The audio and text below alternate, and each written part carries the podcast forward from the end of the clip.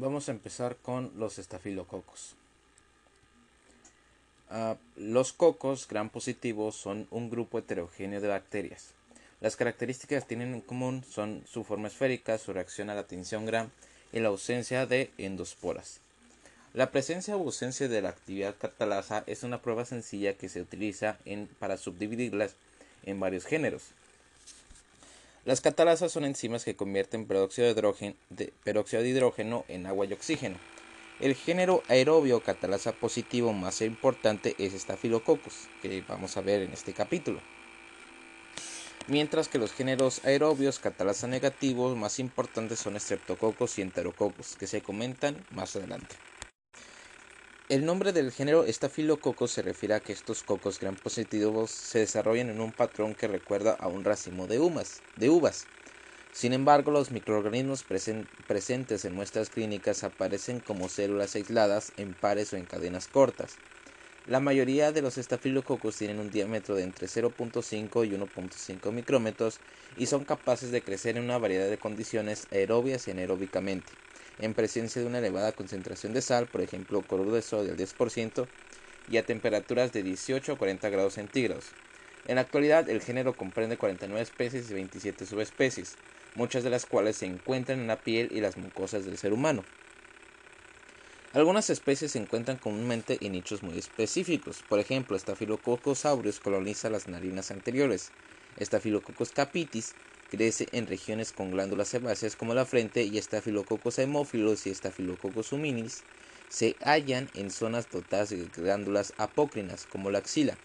Los estafilococos conforman un gran grupo de patógenos en el ser humano y originan un amplio espectro de enfermedades sistémicas que pueden poner en peligro la vida. Infecciones de la piel, partes blandas, los huesos y el aparato, y el aparato genitorinario.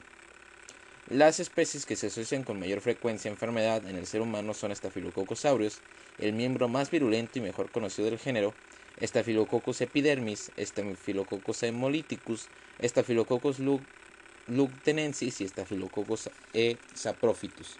Staphylococcus eh, aureus resistente a metilcilina, SAR-M, es importante también porque produce graves infecciones en pacientes hospitalizados y también de forma extrahospitalaria en niños y adultos previamente sanos. Las colonias de Staphylococcus aureus pueden tener un color amarillo o dorado por los pigmentos carotenoides que se forman durante su crecimiento y que dan el nombre a la especie. En la especie más común eh, presente en las personas que produce la enzima coagulasa y por consiguiente esta propiedad es una prueba diagnóstica útil. Cuando se suspende una colonia Staphylococcus aureus del tubo de plasma, la coagulasa se une en factor sérico y el complejo convierte, convierte el fibrinógeno en fibrina, lo que da lugar a un coágulo. Dado que las restantes especies estafilocóxicas carecen de la capacidad de producir coagulasa, son conocidas colectivamente como estafilococos coagulasa negativos. Esta es una distinción útil porque los estafilococos coagulasa negativos son menos virulentos y causan fundamentalmente infecciones oportunistas. Fisiología y estructura. Cápsula y capa de limo, es decir, la capa de polisacáridos. La capa más externa de la pared celular estafilocóxica está recubierta de una capa de polisacárido. Se han identificado 11 serotipos capsulares de Staphylococcus aureus. Los serotipos 1 y 2 se asocian a cápsulas muy gruesas y colonias de espectro mucoide, pero es raro que produzcan enfermedad en personas. Por el contrario, los serotipos 5 y 8 son responsables de la mayoría de las infecciones humanas. La cápsula protege a las, bacterias al inhibir la fagocitosis de estos microorganismos por los leucocitos polimorfonucleares. La mayoría de los estafilococos producen una biopelícula hidrosoluble laxa, es decir, una capa de limo, de limo o biopelícula formada por monosacáridos, proteínas y pequeños péptidos en una cantidad variable. Esta sustancia extracelular eh, une a las bacterias a tejidos y cuerpos extraños como catéteres, injertos, prótesis valvulares y articulaciones y derivaciones. Esta propiedad es particularmente importante para la supervivencia de los estafilococos coagulase negativos, los cuales son relativamente avirulentos. Peptidoglucano y enzimas asociadas.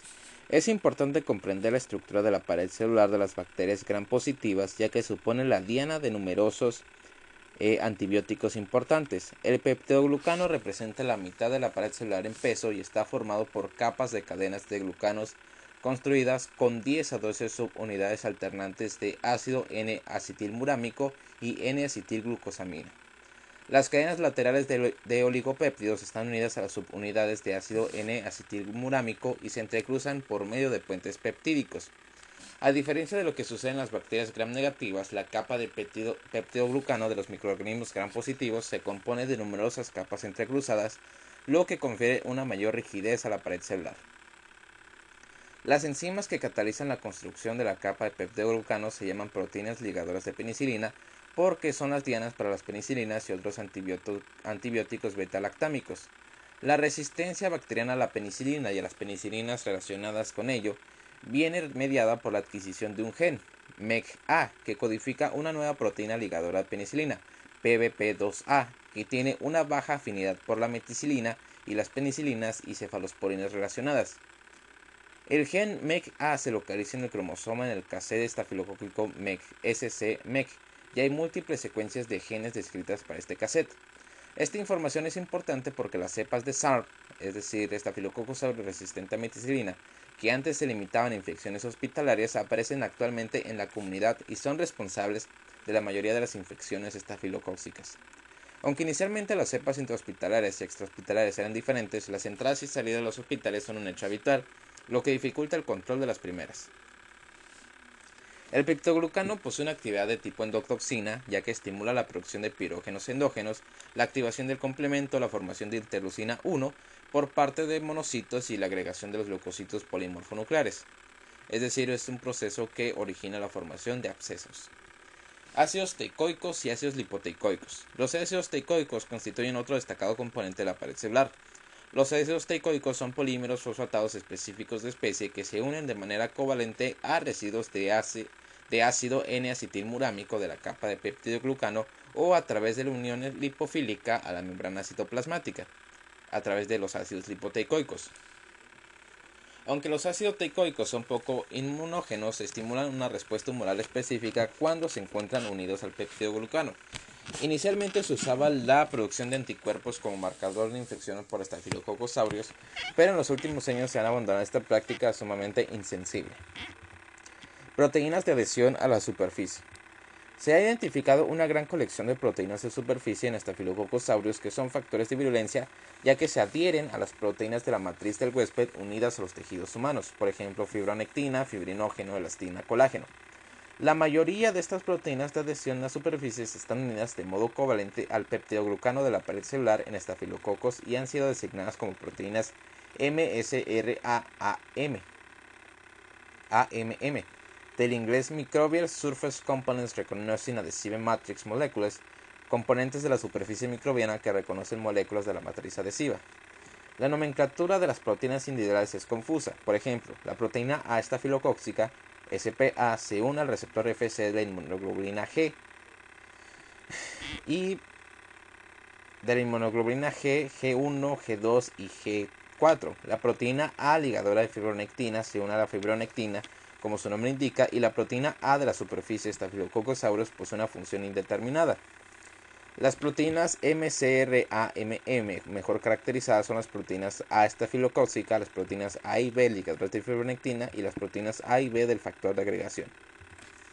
Las proteínas del factor de agregación, también denominadas coagulasas, se unen a fibrinógeno y lo convierten en fibrina insoluble, lo que hace que los estafilococos se agreguen o formen grupos.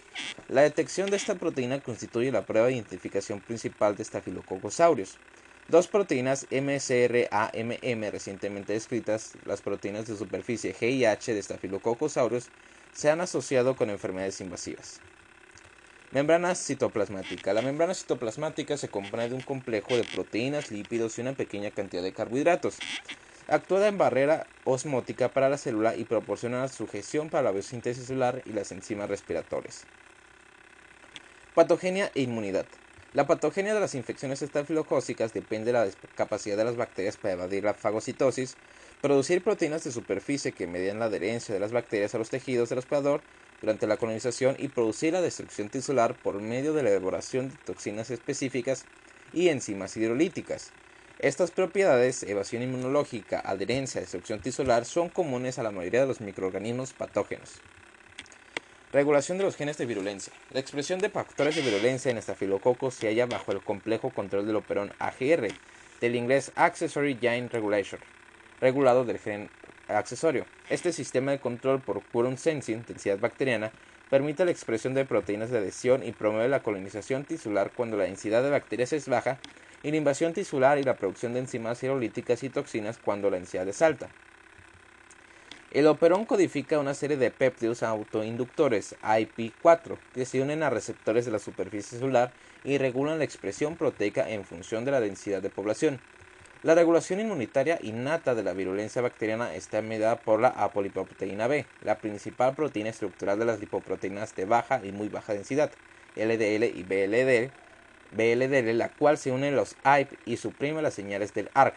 De este modo, en condiciones óptimas, la densidad bacteriana se mantiene a concentraciones bajas, proporcionando los beneficios de la estimulación inmunitaria mediante la colonización de estafilococos sin las secuencias de invasión tisular y destrucción. Defensas contra la inmunidad innata. Los estafilococos encapsulados se unen a las opsoninas, IgG, factor C3 del complemento, en el suero, pero la cápsula cubre estas opsoninas y protege a las bacterias al inhibir la fagocitosis de los gérmenes por parte de los neutrófilos polimorfonucleares. Sin embargo, en presencia de anticuerpos específicos contra los estafilococos, el aumento del C3 se liga a las bacterias, lo que lleva a la fagocitosis. La capa de limo extracelular también interfiere con la fagocitosis de las bacterias. La capacidad de la proteína A de ligarse a las inmunoglobulinas evita de forma eficaz la eliminación inmunitaria mediada por anticuerpos de estafilococos aureus. La proteína A extracelular también puede unirse a los anticuerpos formando inmunocomplejos con el siguiente consumo de complemento. Toxinas estafilocócicas.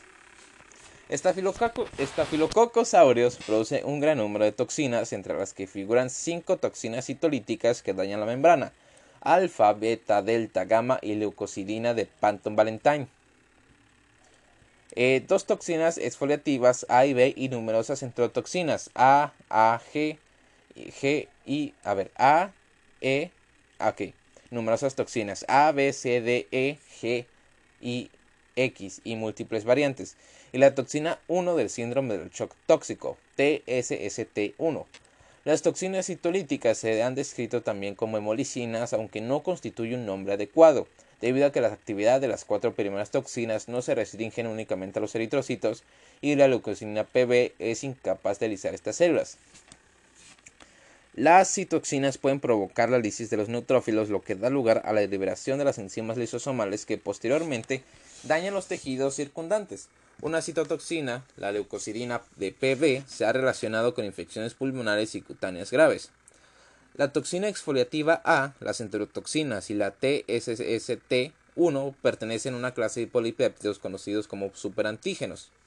Estas toxinas se unen en los macrófagos a moléculas del complemento principal de histocompatibilidad de clase 2, las cuales interaccionan con las regiones variables de la subunidad beta, los receptores específicos de los linfocitos T.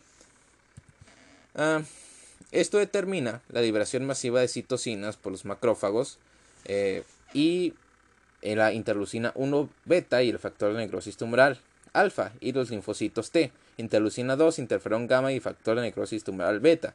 La liberación del factor de necrosis tumoral alfa y beta se asocia a la hipotensión y shock y la fiebre se asocia a la liberación de interleucina 1 beta.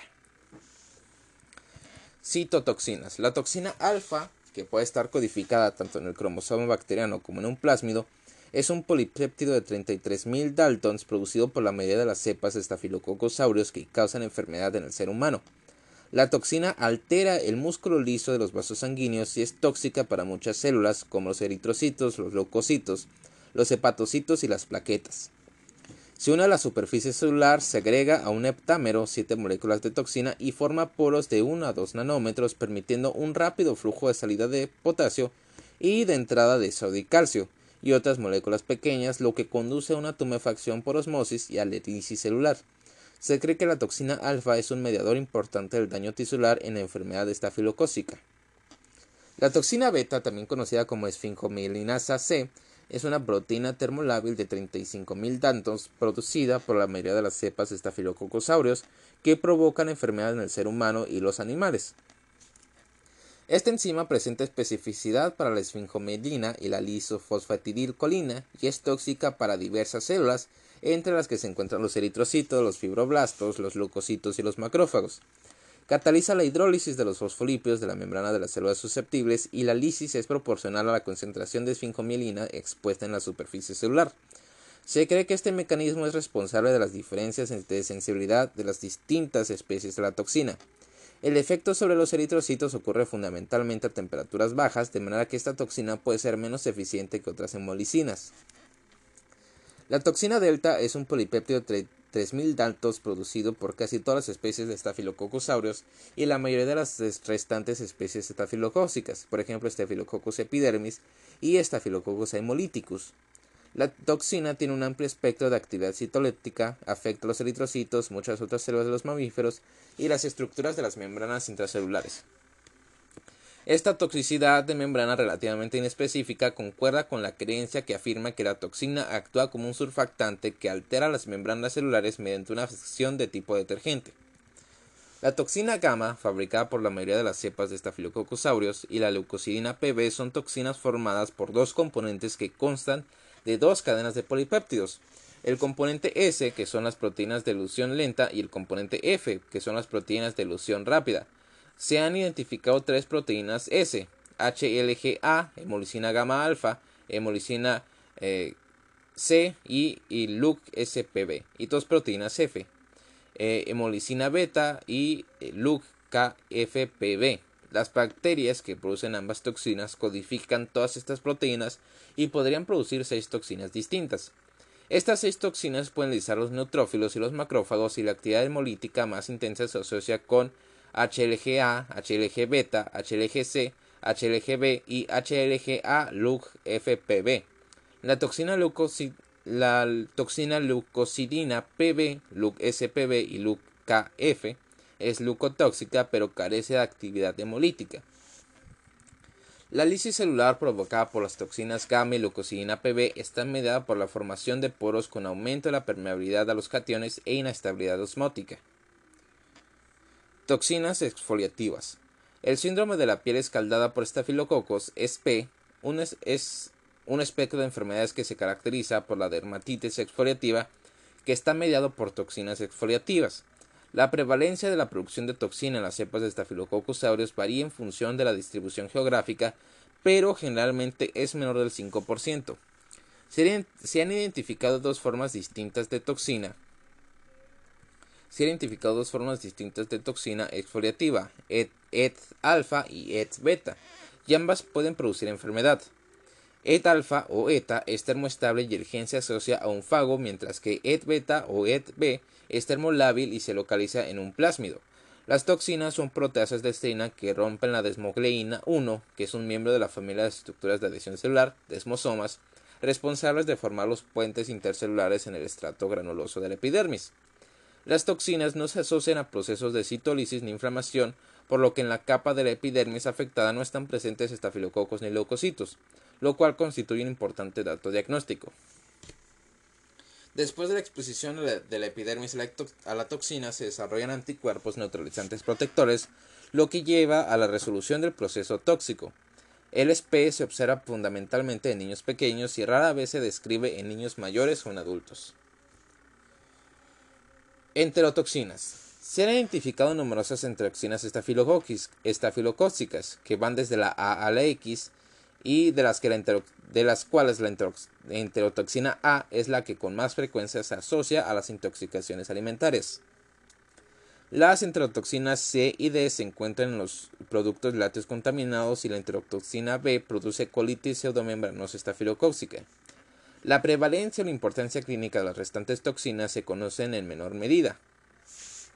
Las enterotoxinas tienen un diseño perfecto para provocar las enfermedades de origen alimentario, ya que son estables aunque se calientan hasta los 100 grados centígrados durante 30 minutos y resisten a la hidrólisis por las enzimas gástricas y yeyunales.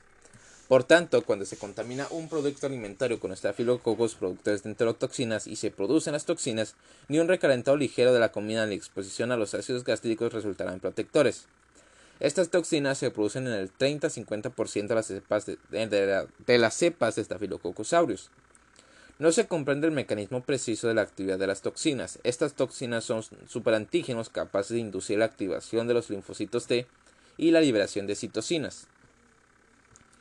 Los cambios histológicos característicos observados en el estómago y el yeyuno consisten en infiltración de neutrófilos en el, epitelio y la lámina propia subyacente con pérdida de las células de emborde de cepillo del yeyuno. Se cree que la estimulación de la liberación de los mediadores inflamatorios por parte de los mastocitos origina la emesis característica de la intoxicación alimentaria por estafilococos. Toxina 1 del síndrome del shock tóxico. La TSST1 es una exotoxina termoestable y resistente a la proteólisis y resistente a la proteólisis de 22.000 Daltons y codifica en un gen cromosómico. Se estima que el 90% de las cepas Staphylococcus aureus causantes del síndrome del shock tóxico asociado a la menstruación y la mitad a las cepas causantes de otras formas de, Staphylococcus eh, producen eh, la toxina termoestable y las cepas causantes de otras formas eh, la enterotoxina B y rara vez la enterotoxina C originan la mitad de los casos de síndrome de shock tóxico por estafilococos no asociados a la menstruación. La expresión in vitro de TSST1 exige una alta concentración de oxígeno y pH neutro. A ello podría deberse la prevalencia baja del, síndrome del shock tóxico comparada con las infecciones de herida por Staphylococcus una situación en la que el ambiente de un absceso es relativamente anaerobio y ácido.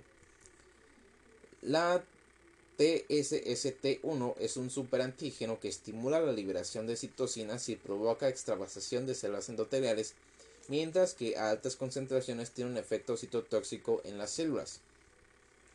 La capacidad de la toxina TSST1 para atravesar las barreras mucosas, incluso cuando la infección está localizada en la vagina o la herida, provoca los, efectos sistémicos del, del síndrome del shock estafilocóxico la muerte de los pacientes aquejados por SST se produce como consecuencia de un shock hipovolémico que origina insuficiencia multiorgánica. Enzimas estafilocóxicas. Las cepas de Staphylococcus aureus producen dos formas de coagulasa, ligada y libre. La, la coagulasa que se une a la pared del estafilococo puede convertir directamente el fibrinógeno en fibrina insoluble para forzar la agregación de los estafilococos. La coagulasa libre logra el mismo resultado al reaccionar con un factor plasmático de tipo globulina, factor de reacción con la coagulasa que, que, factor de reacción con la coagulasa para originar una estafilotrombina, que es un factor semejante a la trombina. Este factor cataliza la conversión del fibrinógeno en fibrina insoluble. El papel de las coagulasas en la patogenia de la enfermedad es especulativo, pero la coagulasa puede provocar la formación de una capa de fibrina alrededor del absceso estafilocócico de forma que la infección quede localizada y los microorganismos estén protegidos de la fagocitosis. Algunas especies de estafilococos fabrican coagulasa, pero se trata fundamentalmente de patógenos animales que rara vez participan en la infección en los seres humanos. Los estafilococos producen otra serie de infecciones del ser humano. Eh, y los estafilococos, otra vez, los estafilococos producen otra serie de enzimas que hidrolizan eh, los componentes tisulares del hospedador y ayudan a la diseminación de las bacterias. La hialuronicidad, ya, la hialuronidasa hidroliza los ácidos hialurónicos presentes en la matriz celular del tejido conjuntivo. La fibrinolicina, llamada también estafilocinasa, puede disolver los coágulos de fibrina. Todas las cepas de Staphylococcus aureus y más del 30% de todas las cepas de Staphylococcus negativos para coagulasa producen varios tipos distintos de lipasas que hidrolizan los lípidos y garantizan la supervivencia de los estafilococcus en las regiones sebáceas del organismo. Staphylococcus aureus produce también una nucleasa termoestable que puede hidrolizar el ADN viscoso. Epidemiología. Los estafilococos son ubicuos, Todas las personas portan estafilococos coagulasa negativos en la piel y es frecuente la colonización transitoria de los pliegues cutáneos húmedos con estafilococos aureus. En los neonatos se observa con frecuencia la colonización del muñón umbilical, la piel y la región perianal por estafilococos aureus. Estafilococcus aureus y los estafilococos coagulasa negativos se encuentran igualmente en la bucofaringe, el aparato digestivo y el sistema genitourinario. El estado de portador permanente o temporal de Staphylococcus aureus en niños mayores y adultos es más frecuente en la nasofaringe que en la bucofaringe. Aproximadamente el 15% de los adultos sanos son portadores permanentes de Staphylococcus aureus en la nasofaringe, aunque se han descrito una incidencia más elevada en los pacientes hospitalizados, el personal sanitario, los sujetos aquejados de enfermedades escamosas de la piel y aquellos que utilizan frecuentemente agujas, ya sea de forma ilegal, por ejemplo, drogodependientes o por motivos médicos, por ejemplo, pacientes con diabetes insulinodependientes sujetos que se vacunan contra las alergias o que se someten a hemodiálisis. La adherencia de estos microorganismos al epitelio mucoso está regulada por, las adhesinas estafilocóxicas de superficie celular. La diseminación de bacterias es frecuente y la responsable de muchas de las infecciones adquiridas en el hospital como consecuencia de la presencia de estafilococos en la piel y en la nasofaringe. Los estafilococos son sensibles a las temperaturas elevadas, así como a los desinfectantes y a las soluciones antisépticas. Sin embargo, los microorganismos pueden sobrevivir en las superficies secas durante periodos de tiempo prolongados.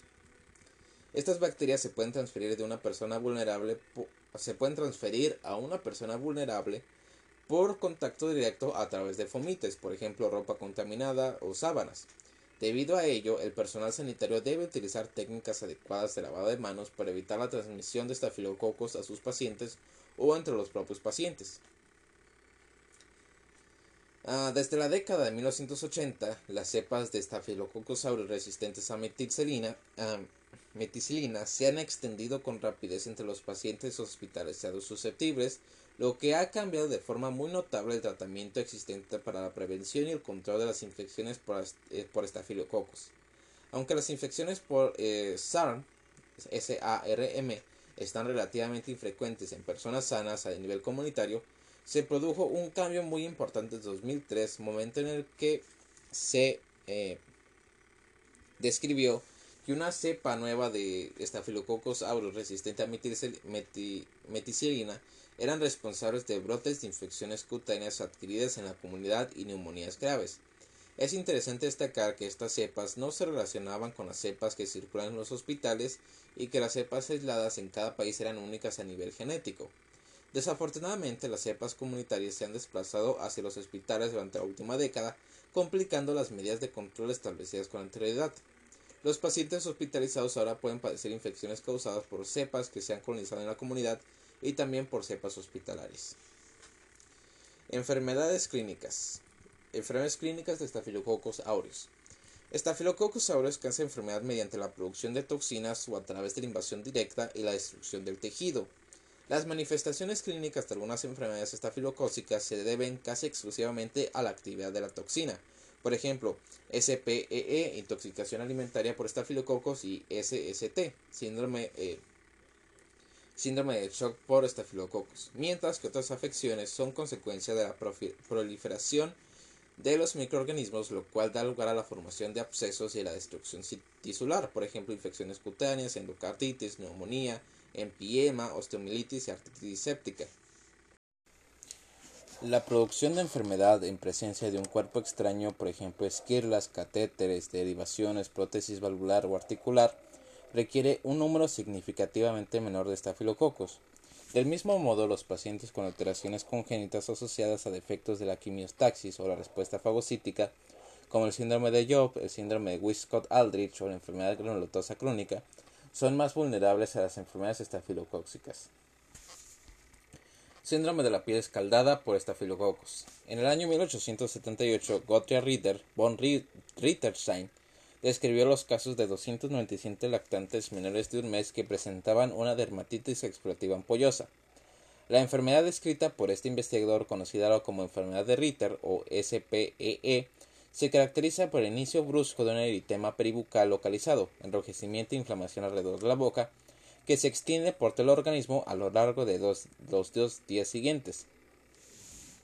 Una ligera presión desprende la piel, que es el signo de Nikolsky positivo, y poco después se forman grandes ampollas o vesículas cutáneas que se siguen de descamación epitelial.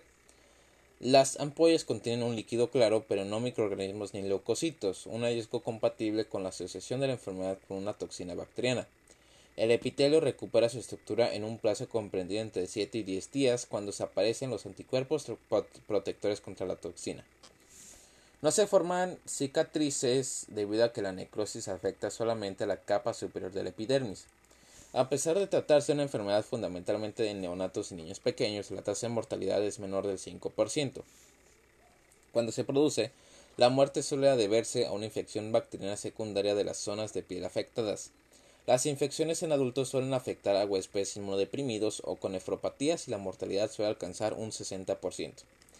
El impétigo ampolloso es una forma localizada de SPEE. E. Las cepas específicas de Staphylococcus aureus productoras de toxina, por ejemplo el fago tipo 71, se asocian a la formación de ampollas cutáneas superficiales. A diferencia de lo que ocurre en los sujetos con las manifestaciones diseminadas de SPEE, e, los pacientes aquejados de impétigo ampolloso muestran ampollas localizadas que arrojan resultados positivos en los cultivos. El eritema no se extiende más allá de los límites de la ampolla y no está presente y no está presente el signo de Nikolsky. La enfermedad se da principalmente en lactantes y niños pequeños y se transmite con facilidad. Intoxicación alimentaria por estafilococos. La intoxicación alimentaria por estafilococos, una de las enfermedades más frecuentes transmitidas por los alimentos, representa una intoxicación con en mayor medida de una infección. La enfermedad se debe a la acción de una toxina bacteriana presente en los alimentos más que el efecto directo de los microorganismos en el paciente.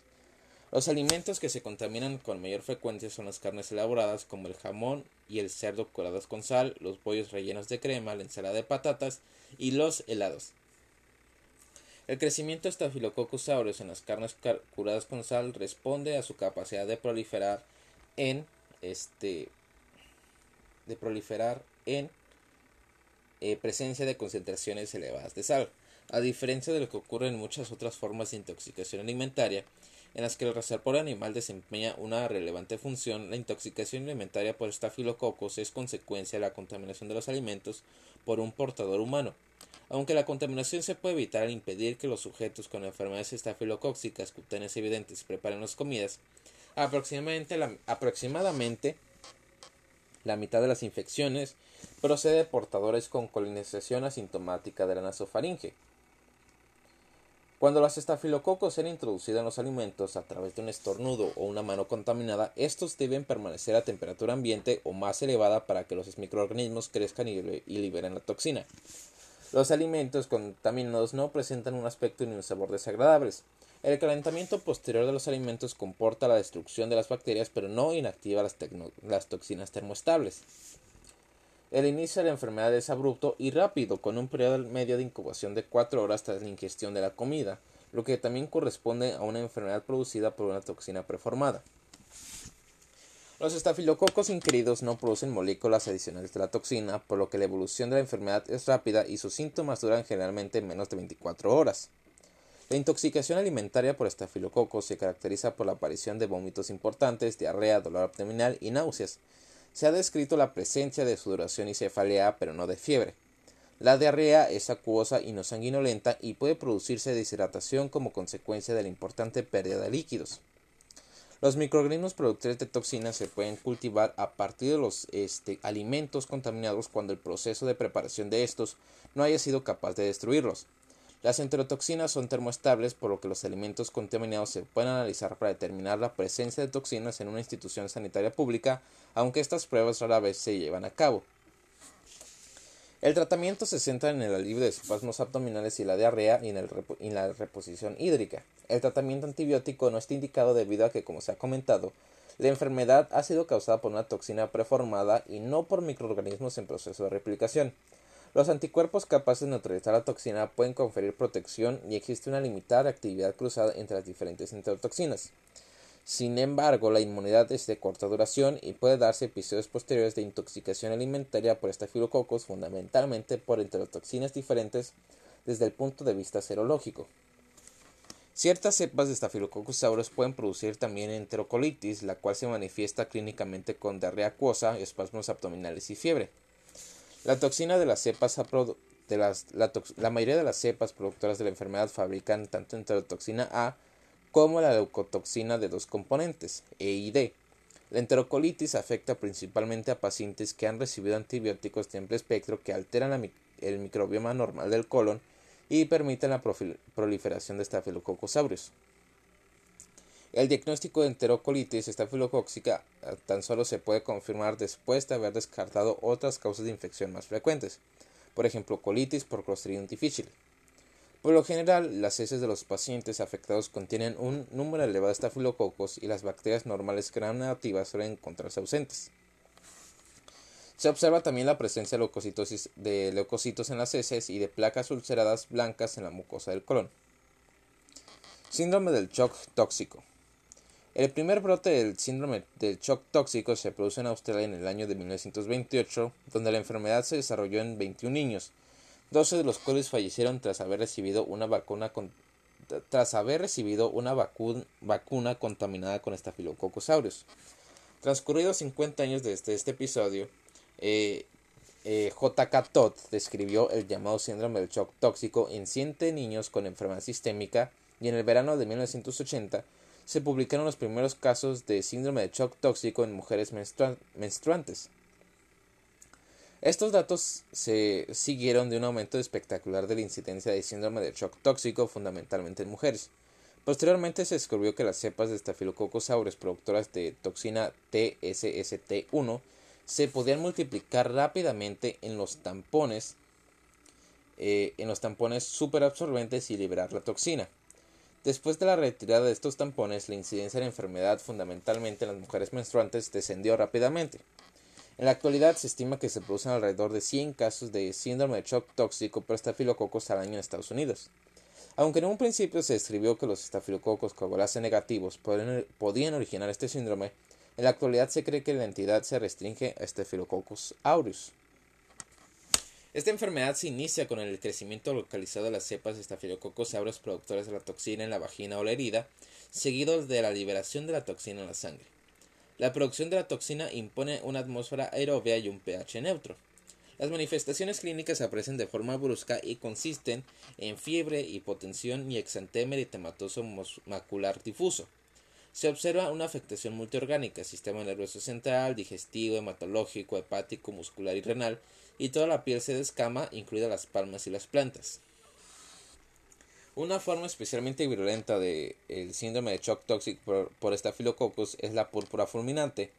Este cuadro se caracteriza por extensas lesiones purpúricas en la, este, en la piel con fiebre, hipotensión y coagulación intravascular diseminada. La púrpura fulminante se, se asociaba antes a las infecciones incontrolables por Neisseria meningitis. La alta tasa inicial de fallecimientos ha disminuido aproximadamente al 5% al conocerse mejor la epidemiología y la etiología de esta enfermedad. Sin embargo, el índice de recibida llega a alcanzar el 65% a no ser que el paciente se trate específicamente con un antibiótico eficaz. Los estudios serológicos han puesto de manifiesto que más del 90% de los adultos portan anticuerpos contra la toxina TSST1. Sin embargo, más del 50% de los pacientes con síndrome de shock tóxico no son capaces de desarrollar anticuerpos protectores con, anterioridad, con posterioridad a la, resolución de la enfermedad. Estos, pacientes carentes de protección presentan un riesgo significativo de, eh, recidiva del síndrome. Infecciones cutáneas. Dentro de las infecciones estafilocóxicas piógenas localizadas figuran el impético, la foliculitis, los frúnculos y el antrax. El impétigo, una infección superficial que afecta sobre todo a niños pequeños, se produce fundamentalmente en la cara y las extremidades. Inicialmente se observa una pequeña mácula, una mancha roja aplanada y luego se desarrolla una pústula, que es una vesícula llena de pus, sobre una base eritematosa. Se forma una costra después de la rotura de la pústula. Es frecuente la existencia de múltiples vesículas en distintas fases de desarrollo como consecuencia de la extensión secundaria de la infección a zonas adyacentes a la piel. El impético, se, el debe generalmente la infección por Staphylococcus aureus, aunque los estreptococos del grupo A, de manera independiente, o en combinación con Staphylococcus aureus, originan un 20% de los casos. La foliculitis es una infección piógena de los folículos pilosos. La base del folículo está elevada y enrojecida y hay una pequeña acumulación de pus bajo la superficie de la epidermis. Cuando afecta la base de los párpados se conoce como eh, orzuelo y Los forúnculos son una extensión de la foliculitis, que son nódulos elevados, dolorosos y grandes, por debajo de los cuales se acumula tejido necrótico. Pueden drenar de forma espontánea o después de una incisión, quirúrgica.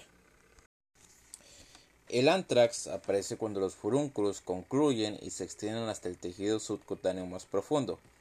Suele estar presente un número elevado de fístulas. A diferencia de los pacientes con foliculitis y furúnculos, los pacientes con antrax presentan escalofríos y fiebre, lo que indica una extensión sistémica a otros tejidos a través de una bacteria estafilocóxica. Las infecciones de las heridas estafilocóxicas pueden tener lugar con posterioridad a una intervención quirúrgica o a un, traumatismo como consecuencia de la introducción en la herida de microorganismos que colonizan la piel. Por lo general, los estafilococos no son capaces de producir infección en un individuo inmunocompetente a no ser que exista un cuerpo extraño en la herida, por ejemplo, grapas, astillas o suciedad. Las infecciones se caracterizan por la presencia de edema, eritema, dolor y acumulación del material purulento. La infección se puede controlar fácilmente mediante la apertura de nuevo de la herida, la extracción del cuerpo extraño y el drenaje del material purulento.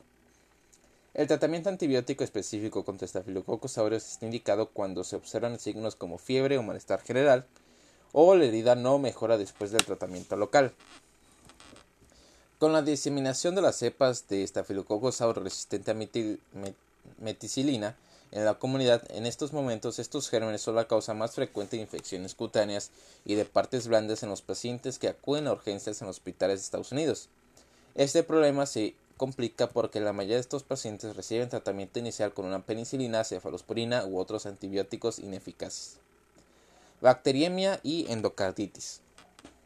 Estafilococcus aureus es una causa frecuente de bacteriemia. Aunque las bacteriemias producidas por la mayoría de los microorganismos tienen su origen en un foco identificable de infección, como una infección pulmonar, del aparato genital o el aparato digestivo, no se conoce el foco inicial de la infección en aproximadamente un tercio de los pacientes afectados por una bacteriemia por Staphylococcus aureus. Lo más probable es que la infección se extienda a la sangre aparte de una infección cutánea de aspecto inocuo. Más del 50% de los casos de bacteriemia por Staphylococcus aureus se adquieren en el hospital después de la intervención quirúrgica o como consecuencia del uso continuado de un catéter intravascular contaminado. Las bacteriemias por Staphylococcus aureus y en especial los episodios prolongados se asocian a la diseminación a otras partes del organismo como el corazón. La endocarditis aguda producida por Staphylococcus aureus constituye una enfermedad grave con una tasa de mortalidad eh, de aproximadamente el 50%. Aunque los pacientes aquejados de endocarditis por Staphylococcus aureus pueden mostrar inicialmente síntomas inespecíficos de tipo gripal, su situación se puede deteriorar rápidamente con alteración del gasto cardíaco e indicios de embolizaciones sépticas periféricas. El pronóstico del paciente es desfavorable a no ser que se instaure un tratamiento médico y quirúrgico adecuado de forma inmediata. Una excepción a esta afirmación es la endocarditis por estafilococcus aureus en los pacientes adictos a drogas por vía parenteral, cuya enfermedad afecta normalmente a las cavidades cardíacas derechas, válvula tricúspide y en mayor medida que a las izquierdas. Los síntomas de la endocarditis pueden ser inicialmente leves, pero por lo general se registra fiebre, escalofríos y dolor torácico pleurítico producido por embolización del territorio pulmonar. Generalmente se logra la curación clínica de la endocarditis, si bien es frecuente que existan complicaciones como consecuencia de la diseminación secundaria de infección a otros órganos. Neumonía y empiema. La enfermedad respiratoria por aureus se, se, puede producir después de la aspiración de secreciones bucales o la diseminación hematógena del microorganismo desde un foco a distancia. La neumonía por aspiración se observa fundamentalmente en los sujetos jóvenes, los ancianos y los pacientes aquejados de fibrosis quística, gripe, enfermedad pulmonar obstructiva crónica o bronquiectasias. Las presentaciones clínicas y radiológicas de la neumonía no son características. El examen radiológico pone en manifiesto la presencia de infiltrados parcheados con consideración o abscesos, los cuales se deben a la capacidad de secreción de toxinas y enzimas citotóxicas y de formar abscesos localizados por parte del microorganismo. La neumonía de diseminación hematógena es frecuente en pacientes con bacteriemia o endocarditis. Los estafilococcus aureus resistentes a metilcilina adquiridos en la comunidad son responsables de una forma grave de neumonía necrosante con hemoptisis masiva, shock séptico y una elevada mortalidad. A pesar de que esta enfermedad se ha relacionado más a menudo en niños y adultos jóvenes, no se limita a estos grupos de edad. El empiema afecta al 10% de los pacientes con neumonía y Staphylococcus aureus es el agente etiológico de un tercio de los casos. En algunos casos resulta difícil llevar a cabo el drenaje del material purulento debido a que los microorganismos se pueden consolidar en áreas, en áreas loculadas aisladas. Osteomielitis y artritis séptica. La osteomielitis por Staphylococcus aureus puede derivar de la diseminación hematógena en el hueso o puede constituir una infección secundaria como consecuencia de un traumatismo o bien de la extensión de la infección desde una zona adyacente. La diseminación hematógena en los niños produce generalmente eh, una infección cutánea estafilocócica y puede afectar a la metáfisis de los huesos largos, que es una zona de crecimiento óseo muy vascularizada. Esta infección se caracteriza por la presencia de dolor esta infección se caracteriza por la presencia de dolor de inicio brusco en la zona ósea afectada y de fiebre elevada. Los hemocultivos son positivos aproximadamente en un 50% de los casos. La osteomielitis hematógena que se observa en los adultos aparece habitualmente en forma de osteomielitis vertebral y rara vez en forma de infección de los huesos largos.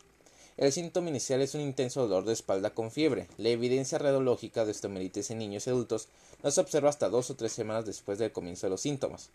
El absceso de Bordy es un foco de osteomielitis estafilococa que se localiza en la zona metafisial de los huesos largos y afecta solo a los adultos.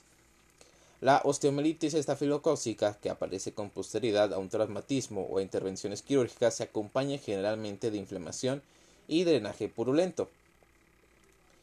Y también presenta eh, fístulas subyacentes al hueso infectado. Dado que la infección estafilocócica puede limitarse exclusivamente a la herida, el aislamiento del microorganismo en esta localización no supone un indicio concluyente de una afectación ósea.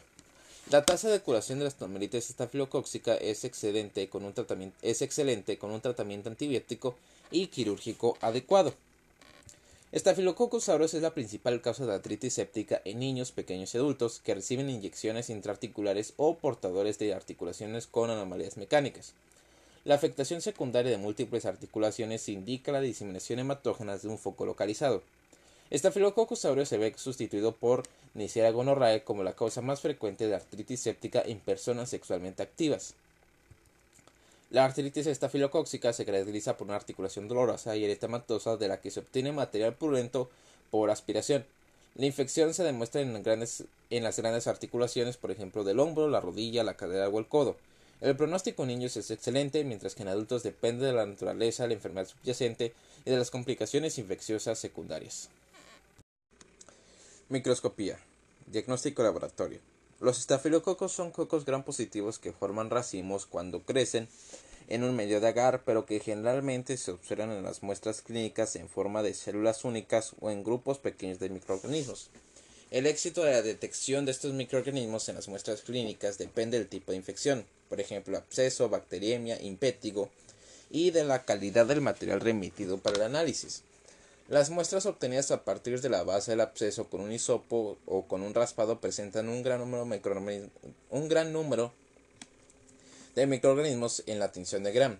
El aspirado compuso material de muestras superficiales recogido con torundas contiene fundamentalmente material necrótico con un número relativamente bajo de microorganismos, por lo que estas muestras carecen de utilidad. Por lo general, hay relativamente pocos microorganismos presentes en la sangre de los pacientes bacteriémicos una media de menos de un microorganismo por mililitro de sangre, por lo que las muestras de sangre deben, se deben cultivar, pero la sangre examinada muestra, eh, pero la sangre examinada, pero la sangre examinada por una tinción de Gram no es útil.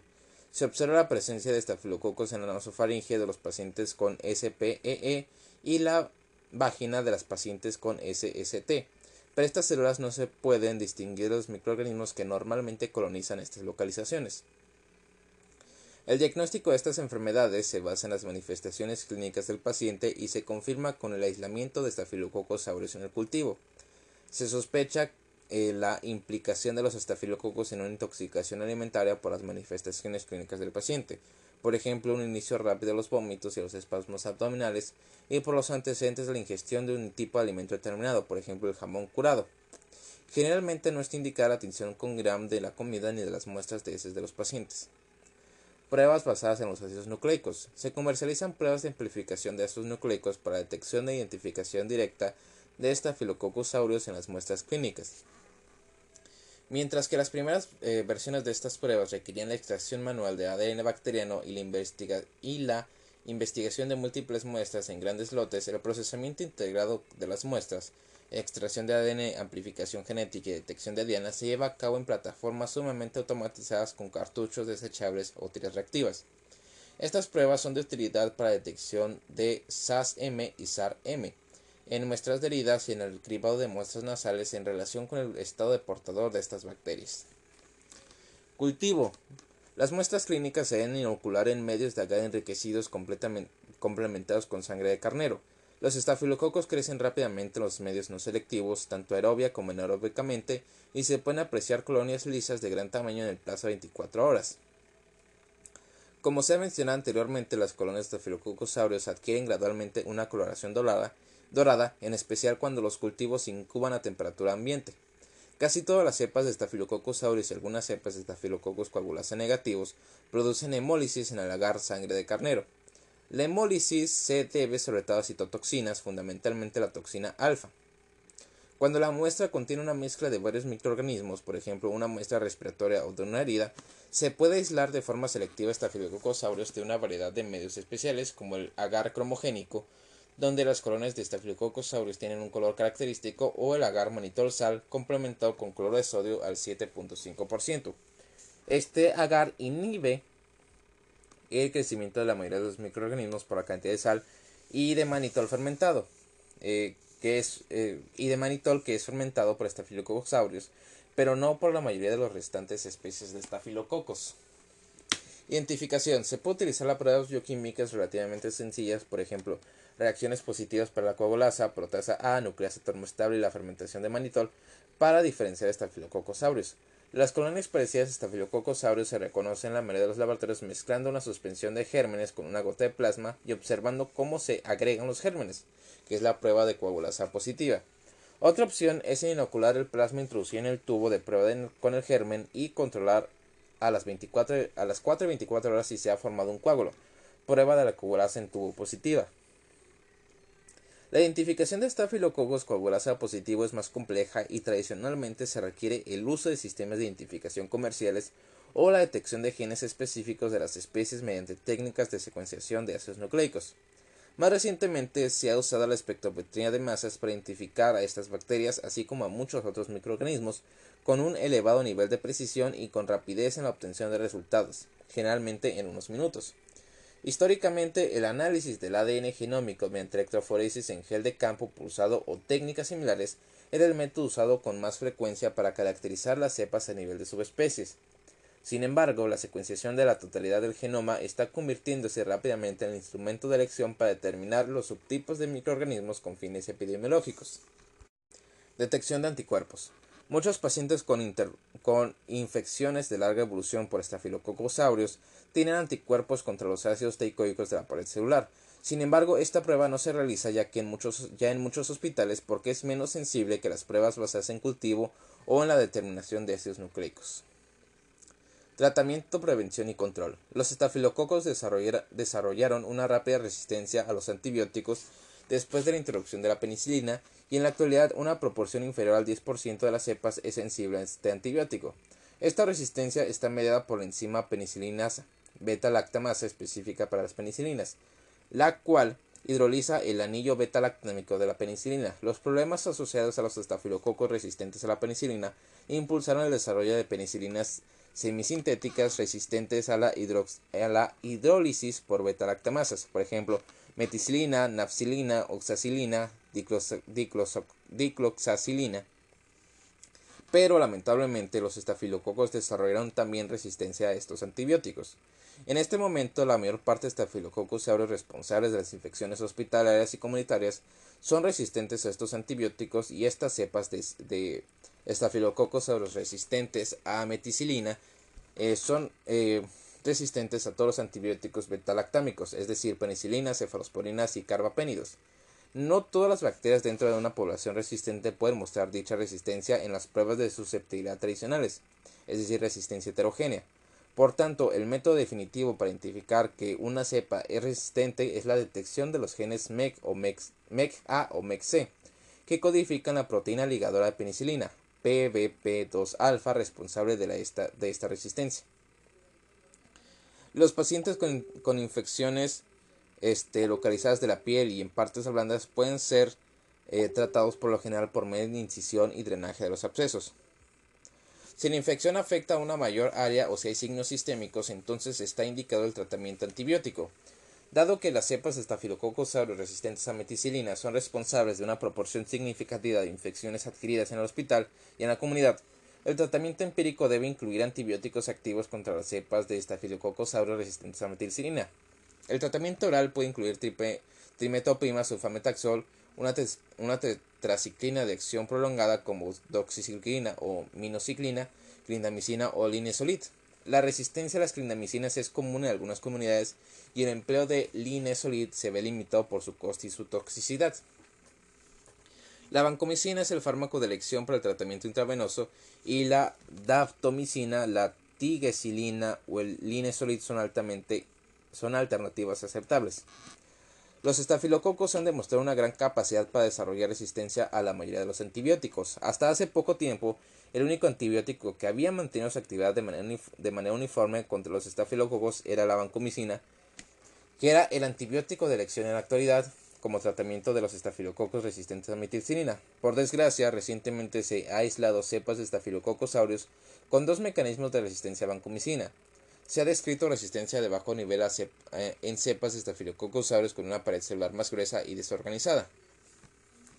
Se ha propuesto que las moléculas de vancomicina quedarían atrapadas en la matriz de la pared celular y no podrían alcanzar la membrana citoplasmática, en la cual alterarían la síntesis de la pared celular. La resistencia de alto nivel está codificada por, el operón del gen VAN-A, procedente de enterococos resistentes a vancomicina. Eh, estas bacterias presentan una capa modificada de peptidoglucano que no fija las moléculas de vancomicina. Este tipo de resistencia es muy infrecuente en la actualidad. No obstante, si estos estafilococos resistentes se diseminasen, el tratamiento antibiótico de las infecciones por ellos producidas resultaría entonces complicado. Los estafilococos son microorganismos ubicos de la piel y las mucosas y es frecuente su introducción a través de interrupciones de la continuidad de la piel. Sin embargo, el número de microorganismos necesarios para que se produzca una infección, dosis infecciosa, es generalmente elevado, a no ser que exista un cuerpo extraño en la herida, por ejemplo suciedad, astillas o grapas. Una limpieza correcta de la herida y la aplicación de un desinfectante adecuado como jabón, germicida, solución de yodo, hexaclorofeno permite evitar la mayoría de las infecciones en, individuos sanos. La transmisión horizontal de los estafilococos de una persona a otra es más difícil de prevenir, un ejemplo de esto son las infecciones de, la herida quirúrgica, las cuales pueden ser producidas por un número relativamente bajo de microorganismos debido a la posible presencia de cuerpos extraños o tejido desvitalizado. Ah, aunque no resulta realista esterilizar al personal de quirófano y el ambiente, el riesgo de contaminación durante una intervención quirúrgica se puede disminuir mediante un lavado correcto de manos y la cobertura de las superficies de piel expuestas. La diseminación de los microorganismos resistentes a meticilina resulta igualmente difícil de controlar debido a que el portador nasofaringeo asintomático representa el origen más frecuente de estos microorganismos.